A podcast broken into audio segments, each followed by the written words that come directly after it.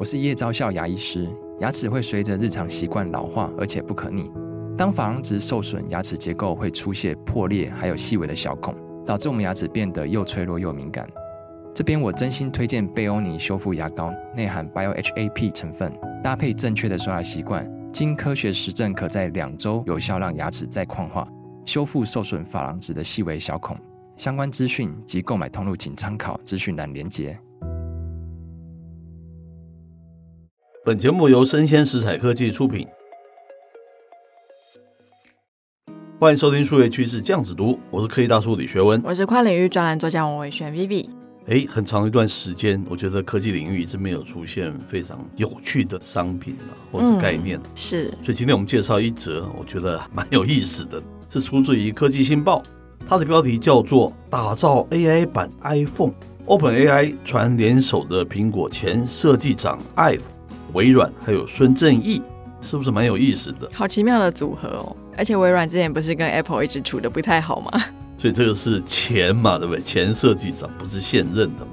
开头他说啊，根据英国金融时报近日的报道，OpenAI 正在与苹果前设计长叫做 Johnny Ive 讨论打造一款 AI 版的 iPhone 哦，哎，有意思。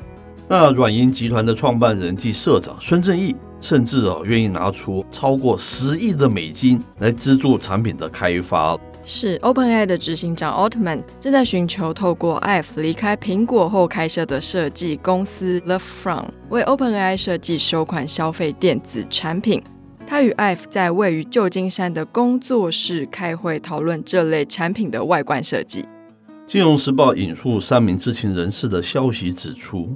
Altman Ive 他的目标是开创一款与 AI 互动的装置，能够提供更自然、更直观的使用者体验。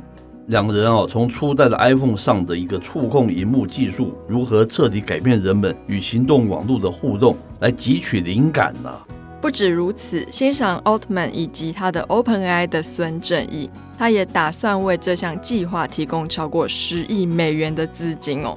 还推动旗下晶片设计公司 ARM 在新装置上发挥核心运算作用。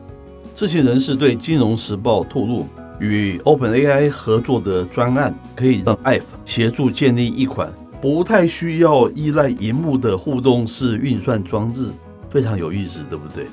由于参与新创的公司 Humane，它的投资，Altman 在这方面啊已经有一些经验。由苹果前员工创立的 Humane。推出以 AI 投影为基础的穿戴式装置，取代这个智慧手机哦，让使用者享受无荧幕感应式的应用体验。是，那说到这边啊，虽然 Ive 它在第一代的 iPhone 开发过程具关键角色，然而呢，这位苹果前设计师他也曾表达过对于智慧型手机产生强迫行为的担忧。Ive 在二零一八年就接受了《金融时报》的采访，他表示了。苹果有道德责任来减轻手机的成瘾性。科技公司呢，在设计新产品的时候，应该要尝试并预测可能带来的意外后果。这项计划仍然处于早期的阶段，进一步的细节仍然相当少了哈。对于该装置的几种不同想法，也在考虑中。尽管开发的细节还未明朗，但根据三方的讨论，都保持认真的一个态度。未来啊，我们或许有机会看到具突破性的 AI 版的 iPhone 问世。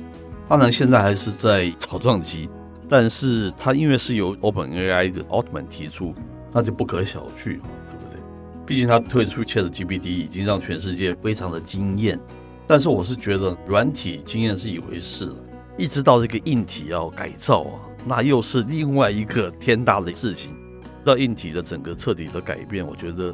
个人才算哦，是 AI 对这个全球造成一种非常颠覆式的创新呐。不知道他会用 iOS 系统还是 Android？哎，这是非常好的一个 issue，因为现在才开始嘛，哦。那可以大叔是从一九九五年那时候开始使用手机的，那时候哎，Vivi 诞生了没有？我五岁，还是一个小 baby 而已嘛，对不对？小孩子而已。那时候我已经在使用。凭良心讲了，我一直非常喜欢那个时代的东西。因为它时代的东西非常的人文，它还是个科技产品，可是非常有人文层面。为什么？因为有非常多家手机公司推出非常多款你大大小小、厚厚扁扁、圆圆方方的产品，然后颜色花花绿绿，非常多彩。从一个人带什么样的手机，可以识别这个人的品味啊，各方面的一种味道，一种 test。可是后来，现在智慧型手机的，无论是哪家产的，长得都差不多。其实你从一个距离来看，其实都带一个长方形的东西。我觉得好无聊哦，个人是这样觉得了。哦，那当然是没有办法了，是因为后来强迫一定要有荧幕这件事情。以前手机就是手机，它不是电脑。自然有电脑以后，像是个携带型的电脑之后，其实它就要有荧幕，这就让它的设计其实蛮受限。可是根据我们刚才看的这个新闻，它是要解放那个荧幕，我是觉得非常好奇，又非常新鲜，又非常乐观其成，不知道会是什么样的东西。大家可以摆脱那个荧幕，它就可以创造各式各样的多种色彩的这样子一个产品。我觉得又回到一个比较人文的味道了。不过，我觉得荧幕它其实另外一方面也是关乎于个人的隐私。如果今天所有的互动都是投射出来的话，大家都知道你在干什么。那反正我们大家持续看下去嘛，哈。